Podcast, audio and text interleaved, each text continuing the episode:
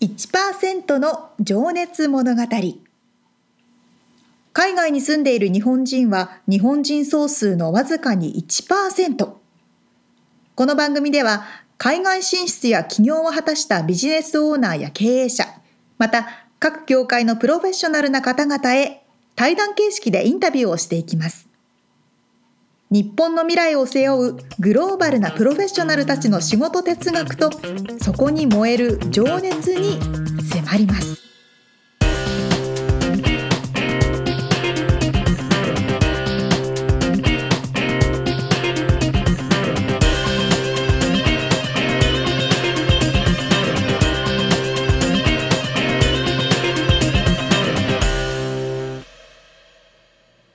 こんにちはこんにちは。 1%の情熱物語第31回目を迎えましたはい。みつさん私ね携帯買ったんです新しいのねえさっきちらっと見てなんかでっけえの買ったなと思って。そうでしょでっかいんだけどね結構前のこれセブンプラスだからあ結構前っていうか一個前じゃん。 2個もう X 出て8もあるしあれだって同時に出たんじゃない？えそうなんですかあそうですよそうなんだそう私が前に持ってた携帯いいじがゃん。うん。ちょっと。 iPhone SE だったのでうんうんうん。一番 iPhone の中でちっちゃいサイズだったんですよはでい。あそうだね。そうそうそう結構やそっぱでかいね。うプでラスだかね。いんですよ、うん。でねでもそれ16ギガしかなかったからあら。もう何にも 入んないもう皆さん16ギガは何にも入んないですうんまあね。なので iPhone7 プラスかなり大きな画面のものを買って120ギガ以上入ってるのかなうんうん。百二十八。か な、うん なのでもうアプリがダウンロードし放題でも う快適ですね。快適なんですスクリーンも大きくなり。みつさんは何手で持っ手てんのはあれだよね。俺は。で持つと大きいですよ 6S。ああ 6S かあれ 今アプリが起動しそうになったそうね 6S あのーバッテリー大丈夫ですか一回変えましたよだかあらそっかそっかだけどもうまあでも今でもねバッテリー変えたらもうサクサク動くからうんうんもうでもまあ次出たら買うかなっていう感じではあります X 以上10の次が出るしなもっと安くなりますかねうんだっても iPhone まあでもまあ高いですよね高いねだってあれは iPhoneX 1000ドルぐらいだねうん、税込み入れたら1300とかそ言んっなんてたかするそんらなんだっパソコンですよね、けうん、うん、うん、まあでも本当に使うからね仕事そうなんですよねででうんアップル製品だとアップル製品でまとめないと不便そでうねまあまあねそうまとめると便利なんだそよねう便利うん、まあでも早く出ないかなと思ってますけど、ねうんということでえ、どうどうなんですかそれでえ変えてみてもうすごい大きい画面にしたらちっちゃい画面に戻せない持ちにくくないその電話する時とか持ちにくいかなって最初思ったんですけど、それよりも利便性の方が高いですね、ん動画とか見る時とかもねそうだよねそう字幕がよく見えるとかね動画ですかそうそう そうそういろいろあるので まあね大きいのおすすめですよああそっかそっかはいさあさあということでインタビューのうん部分に入っていきたいと思いますはいはい今回のインタビュー毎月4回にわたってお届けしているインタビューの今回第3回目はい世界で一番ベンツを売る日本人トシさんうん今回どんなお話でしょうかまあその仕事とはなんすかうそうですねんうんうん一番楽しいところを聞いてますはいということで聞いていただきましょうはい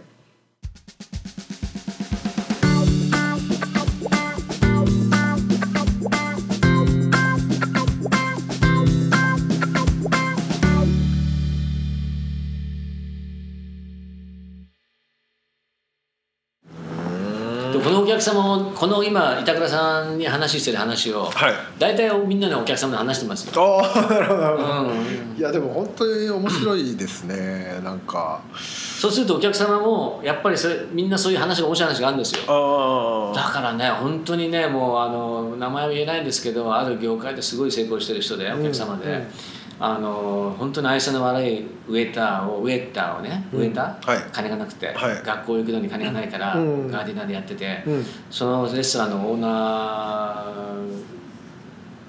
ーが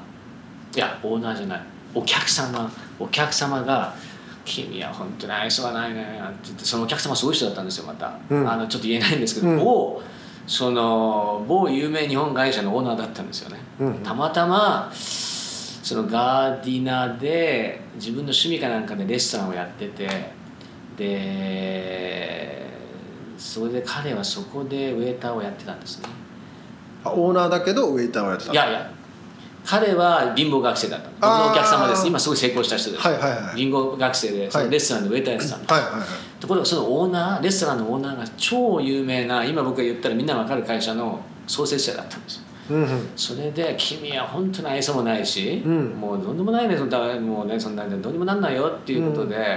オーナーが目をかけてくれてそれでオーナーが自分の顧客先の某大きな会社に彼を紹介して日本に面接に行って要はうん彼はそのたまたま金がなくてガーディナーでウェイターをやってて、うんそのウェイターやってたレストランのオーナーがたまたま日本の大きなその企業の,、はいあの創設者ではいその創設者がたまたま彼を見かねてあ見かねて、助けてくれて日本の誰々に会いなさいって言って、うんその会社でだからその言ってましたよこの間一緒に寿司食べた時も言ってましたけどあの何々何々さんあの何々さんっていうのはその有名なその創設者ですよね、うんあの彼の働いたレストランをもうも持ってた、うんもう持ってた、まあ、趣味でやってたかなんかわかんないですけども、うんどういう知り合いなんだ親戚かなんかと思ったみたいでもうとにかくそれでもうすぐにあの採用が決まったみたいなんですよね。うんそれからもう彼の人生を開けてってもうあのすごく今その業界で成功してっていうだからもうまあ、鶴の一声っていうやつですかね、うんだからあそのの結構そういう人多いですよね、うん誰に会った自分もハワイで、あのあの時小松さんに会ってなければここにいませんし、うん多分板倉さんもそういったことがあるんじゃないかと思うんですけども、うんそうですねでも今ってみんなほらみんなあのこれあのなんていうんですかこうソーシャルメディアソーシャルメデうィアんうんで一日中みんな携帯触ってうん人に会えないですよね、うんそのフェイクの実際に会わないけど会ったような雰囲気になって、うんだけどねやっぱりそれいいとこもあるけど僕はちょっともったいないなっていうね、うんだから車のスペースお客おかげさまでお客様の顔見えるので、ね、なるほどなるほど、うん人に直に会うというそうこそとうですそねうそうだからやっぱりねそういったものがないとチャンスもうん広がっていかない確かにうそうですねおっしゃる通りそれはやっぱり誰かが引っ張り上げてくれるとかっていうこともねあの直接会って話をししてこそ伝わるものだと思いますからねそうですね、んでもうちのあのディーラーも面白いんですねハワイからスタートしたんですね、このディーラうーんハワイの BMW マツダオープンしてオーナーの家はすごくもうビリオネラーで、はいまあ、デーモン・シェリー、うん彼はハワイでスタートしたんでうん30代の時に、はいその時にたまたまあの飲みに行った バーのバーテンダーが今の社長やってるんですよはあマイケルって言うんですけどねそれはでも何話があったってことなんですか、うん多分ねそういうことでしょうね だからもちろんそのこんなこと言ったら社長に怒られちゃいますけど学歴があるわけでもないと思いますし、ねあーまあイメージとしては高校中退みたいな感じ だと思うんですけどでもあの彼はその結果を出したので、まあ、まあアメリカンドリームなのであえてね、うあの言いますけどんも、はい年間1ミリオン以上というお金を、あのオーナーから今もらってますからうね、んうバーテンダーやってたんですよーん昼間サーフィンやって。はいそれが今すごい成功してるわけですよね、は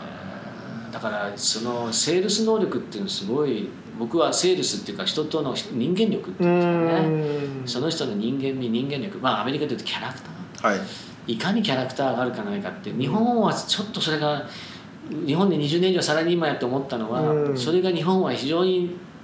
出しにくい出しにいいですねうんキャラクターがまアあ、メリカは叩かれちゃいますからね出そそううとすると僕は叩かれてまし たので、ね、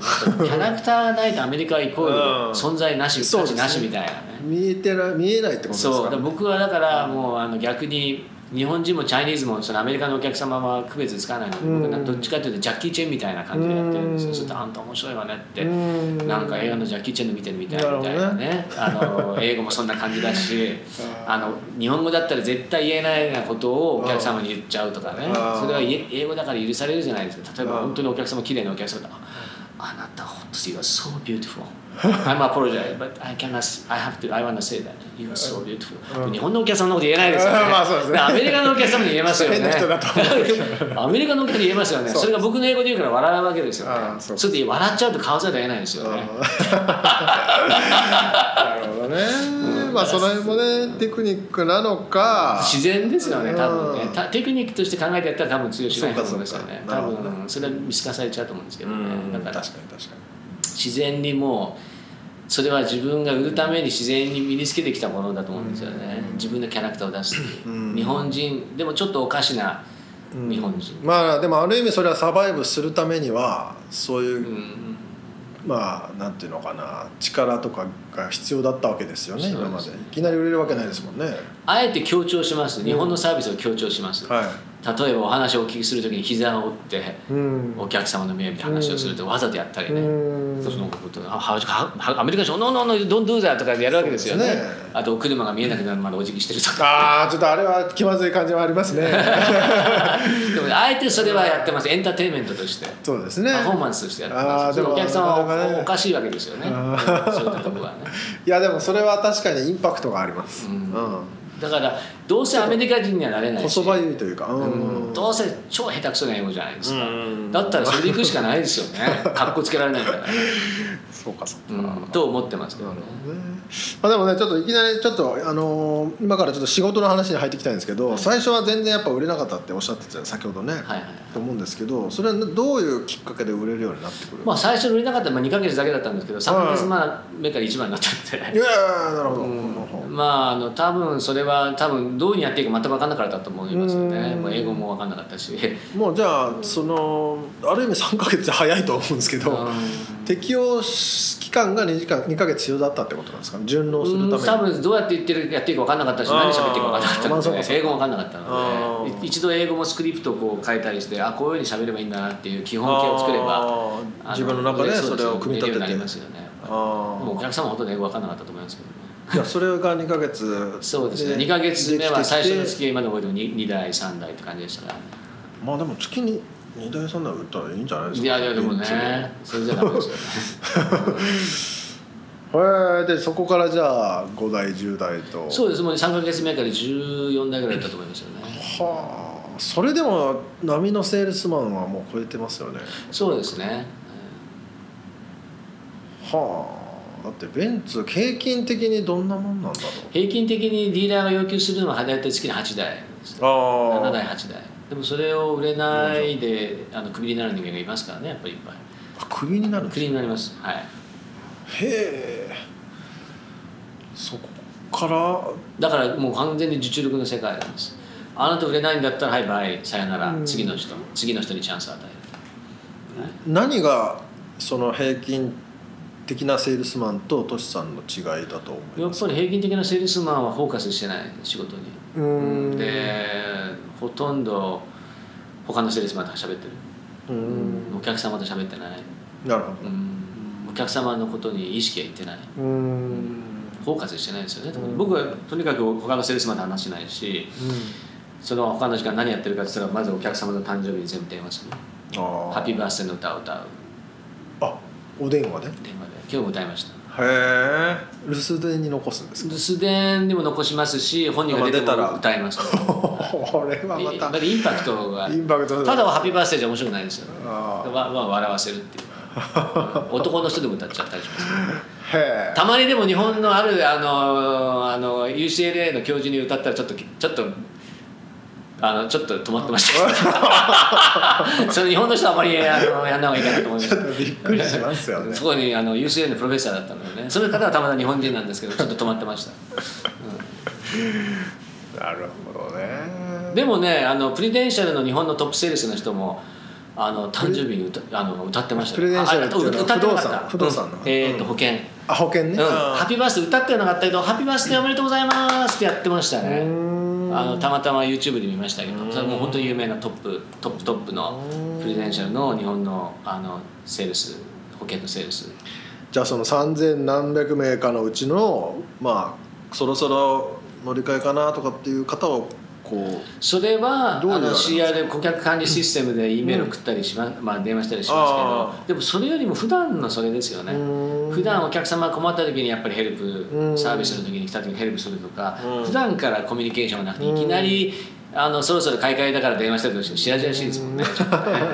普段からのあれがないとダメでしたねやっぱり。なかなかねでもこう私もセールスなんであれですけどその話しかけるきっかけがないとなかなか連だから誕生日っていう絡のはいいがんですよあー確きっかかにけになるじゃないですか。必ず一年に一回回そうってできす。ます一年に最低一回は喋るじゃないですか。はいなるほど、うんまあじゃあそこを逃さないでちゃんとそう抑いえうておことでくすねってことですねまあその日かけれなくて次の日に「ハッピーバースデーイエスタデー」っていうのもありますけど、うんうんでもなるべくかけるようにしてましたねやっぱりうねんそれはもう大切な一つのお客様とのつながりうんだと思うんですよ、うんだったらか売る時だけじゃないじゃんっていうね、うんふうにお客様を少しでも思ってくれれば、いやーちょっと僕もちょっとセールスの話もっともっと聞きたいんですけど、まあ、ちょっと一つじゃあ最後にあの最後にじゃないそのセールスの話としてはトシさんがそのセールスにおいて気をつけてることを聞いてもいいですかやはり迅速さあスピードってスこピとードですかあのいい値段をすぐに出すというこあとそれはそれが物足りない方もいらっしゃるかもしれないですよね、うん交渉して、うんあの行ったり何回もこうだんだん値段あ下ーげそうていいくうのやりたい人もいるってこいとるですでしょういるでしょうねああまあ、それは僕は判断してそういう人には1回だけちょっと値段下げるようなことはしますけど一なるほど般的にはもう初めにボンともうんうスピードですね迅速さ特にベンツのお客様忙しいのでうんあともう信頼性うん僕を信頼してくれるトラストミーアメリカの人に言いますけどトラストミーうん自分のまあはっきり言ってますうのでん自分はもう424台売って全米トップトうんップトップ20に入ってるとうんだから値段はもう信じてもらいたいとうんお客様バカじゃないのでうんやっぱりロングタイムリレーションシップをやっぱりうん自分は考えてるから、は一回こっきりじゃないとうん値段を信じてほしいと、うんいうことでいい値段をやっぱり出すということ、うんそれはやっぱりすごく大切なことだと思いますよね、うんやっぱりお客様にやっぱり信頼してもらうっていうこと、あとはもう人間的なことですけども一緒に会った時にやっぱり元気うん楽しい明るいうんっていうものをやはり感じてもらえないといや確かに本当ねそのイメージ家の次に高いもの買うときに、はいセールスマンがなんか不機嫌だったりでも実際お客様そういうこと言うんですよ結構どこどこ行ったらすごいセールスマンの態度悪くてとかって話聞きますよね一回出るんじゃなくてうんでも確かに多分そういう人いると思うんですよセールスマンでうんなんか自分のプログラムを引きずってきて暗いん元気がないなんか覇気がないエンズージャーの情熱がないうん商品に自分自身が自分がベンツ乗ってるのにトヨタ乗ってるとかねあ乗ってるのにねああそういう人やっぱりねやっぱりお客様が僕いつも心がけてること僕もどういう人が好きかってエネルギーがある人なんです、んエネルギーははいお金、エネルギーは健康エネルギーはやっぱり未来うんやっぱりエネルギーが全てじゃないですか、うんやっぱりエネルギーがないところに何も生まれないですよね、うん男女間もエネルギーだし、うん男女間なんでエネルギーがなかったら離れた方がいいんですよね、うんそう思うそれと一緒ですよねだからお客様に会った時に僕がやっぱり何かエネルギーをやっぱり感じてお客様じゃなくても板倉さんにこうやって会った時に何かやっぱりエネルギーを感じてもらえなかったら、はい忙しいのにわざわざ来ていただき中野ベうんロンゲビーチまで来てもらって話聞いて疲れて帰っちゃうよりもなん かトシさんってちょっとバカ言ってるちょ言っちゃってるとこあるけ どでも確かに元気だけあるなとでもちょっと思ってもらえたいやらまあ少しでもあの元気になってもらえたらってそれはいつも考えてますよね。なるほどお客様にお会いした時にやはりとにかく別に決めなくてもいいんですよと、うんただ何かあの買わなくてもいいから会ったことなんでか持って帰っ一てもらいたいと生に残る男でいたいと、うんこれは日本のメルセデスのトップセールスの吉田さんも本に書いてました、はあ言ってますけど心の印象に残る男でいたいとやっぱり僕もそうですねなるほどなるほどそれをでもあの続けていくのもやっぱしんどくはなったりしないんですかそういう時それは人間ですからね、あのしんどくなったりするからやはうんりそのどうしたらその気持ちをエンズージャズム上げるかっていう、うんモチベーションをねそれは知ってますよそれは音楽であるとかああまあじゃあやっそぱれり体がで聞く来る前に音楽ガンガン聴いてくるとかそれが朝のメディテーションもそうですそねの皆さんメディテーションもそうですねためなのかそうですですそかうねですそうですやっぱり情熱がないとねどんなものも売れないですよね、やっぱりね、うと思います、はいーんいやー面白いですね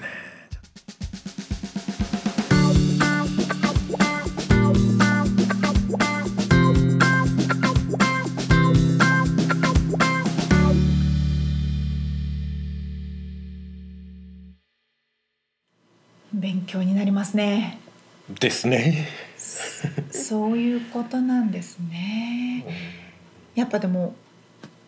パワフルさとかうん元気とかエネルギーってうん伝わるんですね。ねやっぱりその、まあ、情熱っていう言葉も使ってましたけどえね、えええええそういう、まあ、稼いでるとかうん影響力のある方たちっていうのはええええすべからくエネルギーがありますね。そうですよね。ミツさんとか今までインタビューたくさんされてきてうんうんうん成功している方にうんお話を伺ってるじゃないですか。そうまあそうねうんやっぱ共通点あります。そうですね、まあ、やっぱりその僕ももう何百人とやっぱりセールス営業が仕事だったんで話をしてきてはいはい。ますけど、たまにめっちゃ疲れる時があるんですよねほう。話して「ああ疲れた」ってなる時、えでえ大体でもエネルギーがある方とお話をするともうめちゃくちゃ元気になって帰る、別に契約取れる取れないとかそういう話じゃなくて、うんうんうん話をするだけでなんかエネルギーもらってる感はやっぱありますよねまあエネルギーだけじゃないかもしれないけどそのええええ勉強になったとか気づきがあったとか、うんうんうんうんうんやっぱ共感があったとかねそういうのは大きく違いますよね。そうなんですね。 お金が動く動かないっていうよりも、うんそこを超えた部分でこうんの方とお話をしたいとか、としさんにまた会いたいってね。会いたいって、うんうん思うことなんでしょうね。うん、やっぱ本当それが全てかもしれないですね。そうですね。はい。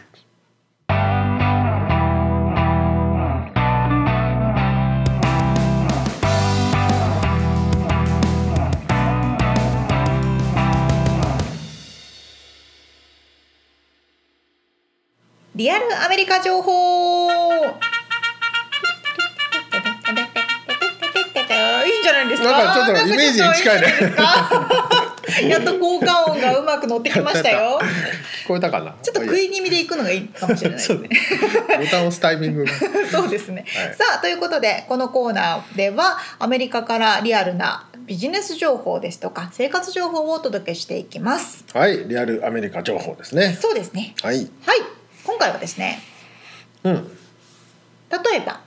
レストラン行きましたお友達とうん。はい。お会計になりましたは割り勘にしますよね。あ。あ私今キャッシュ持ってないとうん。カードでスプレッドしてくれないと割り勘にしてくれないとお店が。 うん。わかるかな。カー ド、カードを二枚以上は受け付けないと。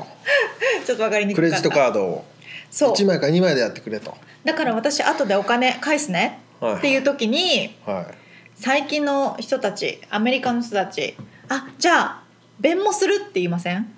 あじゃあ弁もするねあじゃあ後で弁もする弁もしてみたいない あ、それは俺は言わないけど。言わない弁もは使うけど。使えます弁もするとは言わないから。それはちょっと若い世代かもあね。そうかなそうなんですよそれくらい生活に入り込んできているうんそうですね。個人間送金サービス弁もは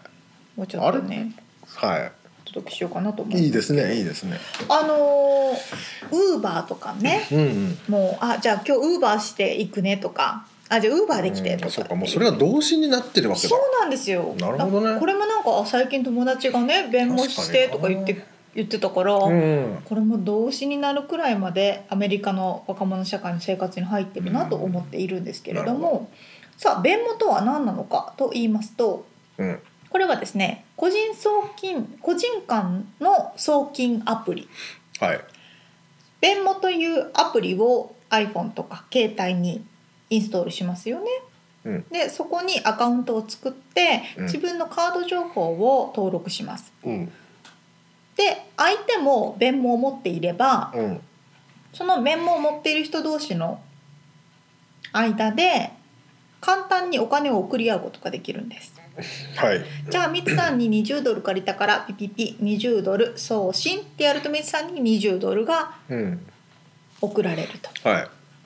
で私たちはもうそれでお金のやり取りは終了。うん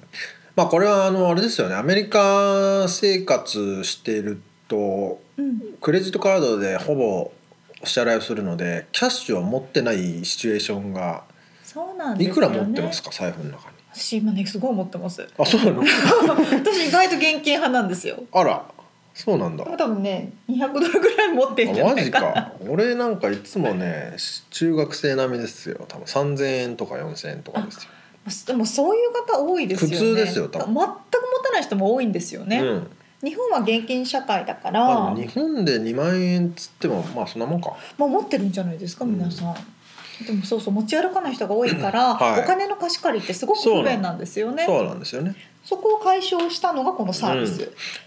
はいすね、そうだから皆さんそのクレジットカードでは払えるんだけどその4人とか5人とかで行って、そうそうそうでそうお店にこれ5で割ってとかっつうとそのお店が面倒くさいしそうなのそうなのあの手数料もねかかるからそうそうそうそうあの1枚か2枚にしてって言われた時にここういうものが弁護みたいなものが活躍するわけですよね。そうなんですはい、でこの弁文自体はその送金した時に送お金を送る側の人から例えば1何パーセントとかうん1ドルうんもらえますっていうふうに手数料を取ってうんマネタイズしてるんですよね。うペイパルとかもんうんうんうん使ってますはい僕はペイパルの方が使うんですよね。あそうなんですねう。んペイパルも似たような感じで個人送金ができるものですよね。まあ海外もできますからね。海外海外送金。海外送金うんうんうんうん。そうそうそうこういう最近はでも最近なんかあれじゃないフェイスブックでもできるんじゃないのあフェイスブ Facebook ででッきクるんだのアカウント持ってたらうんフェイスブックなんて言うんだろうねなんつうかちょっとサービス名は分かんないけど確かそうですよフそうェなイスブんだックのアカウント間でお金のやり取りができるはずへえペイメントあのアップルペイとか iPhone の方は、アイ iPhone の中にもともと入ってるアップルペイとかでもクレジットカード情報を登録してあーあれ簡単に、友ね、達間でできるのあれよく分かんないそこら辺多分きっとできるんでしょうけどうんまあでもねそういう風になってきますよねそうなんですようんすごく便利なので結構皆さんこれで使ってるんですけど、うんただ問題点も確かにあってうんこの前ちょうど ABC ニュースでやってたのを見たのは、うん簡単に送信って押してしまうので。うん間違った人にお金がいってしまうことも多いんですってはあはあはあでももらった側はそこからお金を返すってことをしないからあー大体ね返せっつってもなかな返かせって言ってもね、うん、レスポンスがないとかなるほどね返事が返ってこないっていうのがあるから例えばあじゃあ20万円借りたからうん20万円送りますそしてあ間違えた人に送っちゃったって言っても抑あでもありえるなそえありれえますよね。メペイパルは確かメールアドレスでだけでそもううそうそうそう認識だしねうん相手のメールアドレスを打って、うんそこに送信としちゃったら、うん例えばメールアドレスの一文字違ってたそうだね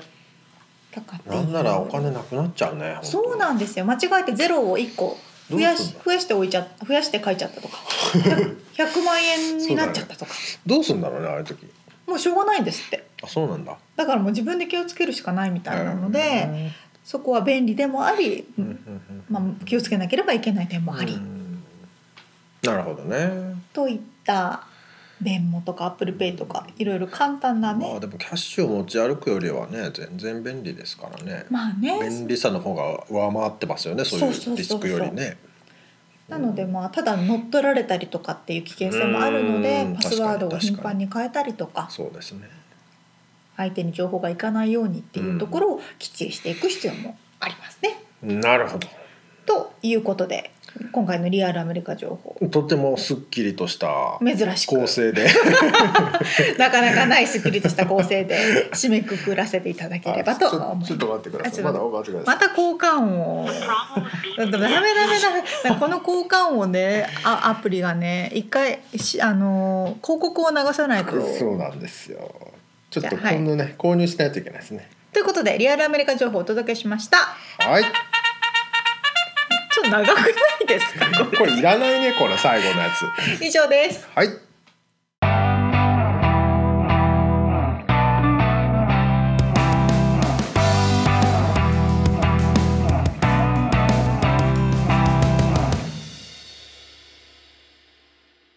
さあということで1%の情熱物語第31回はいが終了するところですもう終わってしまうんだというところなんですけれどうもんさあ質問コーナーちょっと先に持ってきましょうということでねそうですねなんか締めがね締める具合がねそうそうそうもう31回になるのにまだ締めの部分 で構成を考えてるっていうお許しください、はいさあ質問私からいきますはいみつさんのはい一番好きな和食なんですか、一番好きいなや和食じゃあ一番やめましょう一番好きな和食 別に一番あっていいんじゃない私選べないと思っ たえーっとね今俺今日のランチで食ったものしか出てこないんだえけど何何釜玉あーいいえ家ではい釜玉作ったんですか結構なヘビーローテーションですよ私今あの妻が日本におりまして一人で一人暮らしなので自分でじゃあ作って食べるあのレパートリーが限られるんですけど あの釜玉のヘビーローテーションぶりはねやばいですねどうやって作るんですかただうどんを茹でるだけですよ冷凍うど茹んでてでこれで卵は、うん生卵を溶いといて、うんうんうんそこに茹でたてのやつをバシャンとやった入れらて半生のこうの、んうんなんでしょ味付でけそれににな納豆とかあオクラとかあ鰹節とかめっちゃいいうんめんつゆネギとか入れ入てれてぐるぐる巻きにして ぐるぐる巻きじゃねえやなつ、うんうんうん混ぜだてから最後に海苔とうん一味を振りかけて、食すわけです、えもう今日の今日夜ご飯それに するああ超取られちゃっいいそれいいそれしか出てこねえや今あそれいい和で食とすいえねば何でしょうねもう釜玉とかもすごい好き沙織ちゃんの好きな和食は私やっぱ特にアメリカにもともと和食好きなんですけどアメリカ来てからより和食好きが強くなりまして、まあ、食べたくなりますよね。ねえもううん毎日作ってるんですけどうねん、和食を、うん最近ハマってるのが、うん水豚っ水豚ってなんだっけ。ていうふうによく言われるんですよ あのねお味噌汁にはい。